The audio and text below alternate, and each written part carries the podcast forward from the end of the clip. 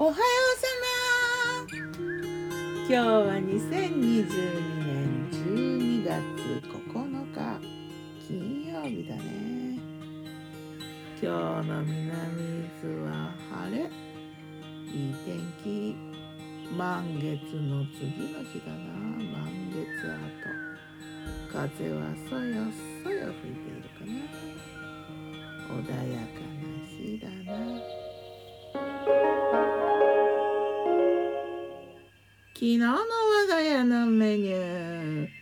昨日我がメニュー。じゃん昨日のお昼はねチャーハンとロールキャベツ。うんチャーハンはね魚肉ソーセージがね珍しかったから入れたな。あとキャベツ玉ねぎ卵にネギ。塩コショウ味だ。ロールキャベツは前の日のやつコンソメ味そのままでね。うん。2日目の方が美味しかった。彩りに明日葉のせといた。あと炭酸水飲んで。で画像にはないけどバケットのバタートーストとリンゴを食べたな。ご飯少なかったからね。夜は栗ご飯作ったよ。美味しかったな。めんどくさかったな。あと精進揚げ。うーんとさつまいもは素揚げにしてね。さつまいもだけど安納芋もがあったからそれではフリッターにしてカリフラワーもフリッターにしてあと人参とごぼうも揚げてね。あと海苔も揚げて。海苔の天ぷら美味しいな。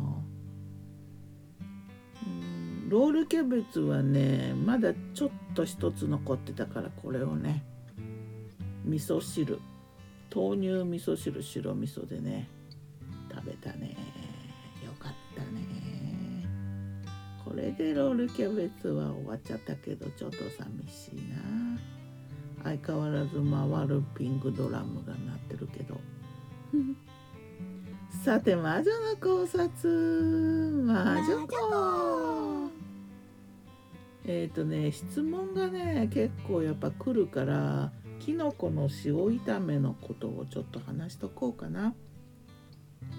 きのこのね保存方法で前はえっ、とちょっと干して冷凍とかしてたんだけど、えー、タさん島さんっていう人のレシピを見ててねきのこをソースにする塩オイルで炒めて塩をきつめにしてねっていうのがあったの。でこれと思ってちょっと作ってみてこれをねあのきのこの保存方法にしてるんだな。で塩とオイルで塩きつめでねで火はね強み強みじゃない強めの中火の強めぐらいであの炒めてねで傘が減ったらうんとね瓶とか冷めてからね瓶とか密閉容器に入れるんだけどこれがね使い回しもよくってね和洋中華何にでも入れられる。詳しくはね説明欄に変えておいたから読んで作ってみてもいいな。これはきのこのあの保存方法としてはね最近やっぱ一番気に入ってる方法だな。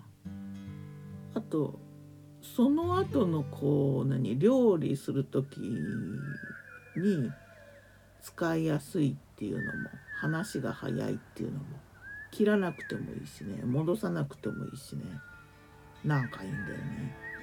特にねオリーブオイルで作っておけばねイタリアン系パスタソースとかピザのトッピングとかなんならオムレツに入れても肉や魚のソースとしてもね使えるかなと思ってこれは最近お気に入りの保存法だ。ではまた。今日も美味しく健やかに